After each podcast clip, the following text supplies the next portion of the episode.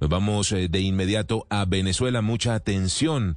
Información extraoficial cuenta de cuatro militares venezolanos que habrían muerto y otros ocho heridos luego de enfrentamientos que no amainan allí en el estado de Apure, en la frontera con Colombia contra disidencias de las FARC. Desde Caracas, Santiago Martínez.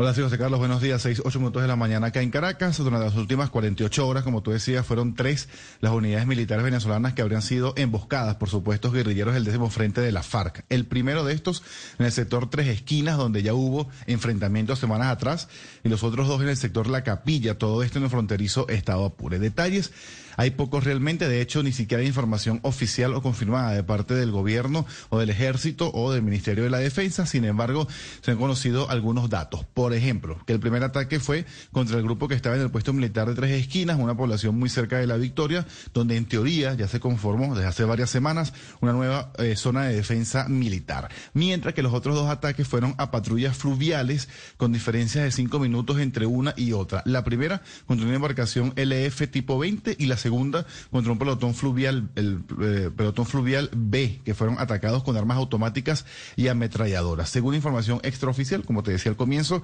tres de los cuatro militares fallecidos los generó el ataque a las unidades fluviales, donde había 29 militares patrullando, luego que a la distancia les dispararan, y de hecho habría a este momento un cuerpo desaparecido. Todo esto, José Carlos, eh, apenas días después de que el propio ministro de Defensa, el ministro Vladimir Perino López, asegurara que la situación allí estaba controlada tras los combates que recordemos comenzaron eh, a mediados de marzo y finalizaron este mes eh, de abril y además se mostraran equipos, armas y tropa en tierra que estaría ya en todo el estado Apure asegurando toda la zona y supuestamente ya habían expulsado a todos estos grupos irregulares. Sin embargo, repetimos, habría cuatro militares fallecidos y ocho heridos tras tres ataques a tres unidades militares durante el fin de semana entre sábado y domingo allí en el fronterizo estado Apure.